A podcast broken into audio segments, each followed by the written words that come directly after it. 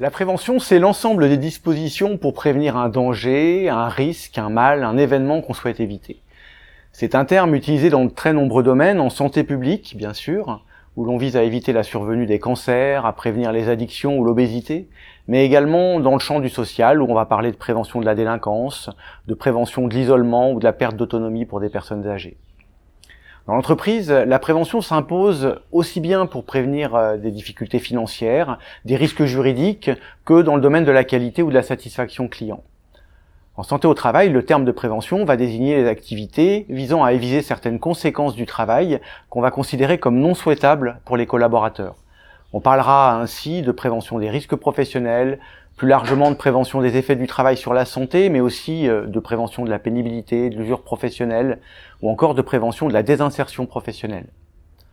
On a désormais l'habitude de présenter les activités de prévention en trois niveaux.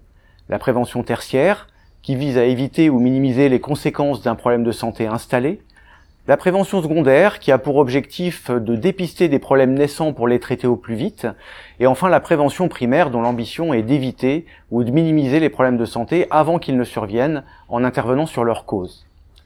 L'action de prévention dite primaire est ainsi basée sur la compréhension du mécanisme d'apparition des événements qu'on cherche à éviter, qu'il s'agisse d'un accident ou d'une pathologie. C'est une analyse qui permet d'identifier les causes, que l'on va parfois nommer les déterminants ou les facteurs de risque, afin d'agir en amont et d'éviter la survenue de cet événement.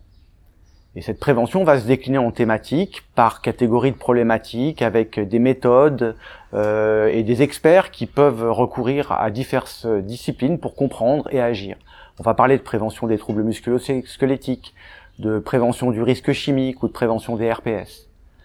La prévention est ainsi au cœur de nombreuses pratiques professionnelles dont la première mission est souvent de convaincre qu'il est plus judicieux d'agir avant sur les déterminants des effets du travail sur la santé plutôt que d'avoir à en gérer les conséquences après.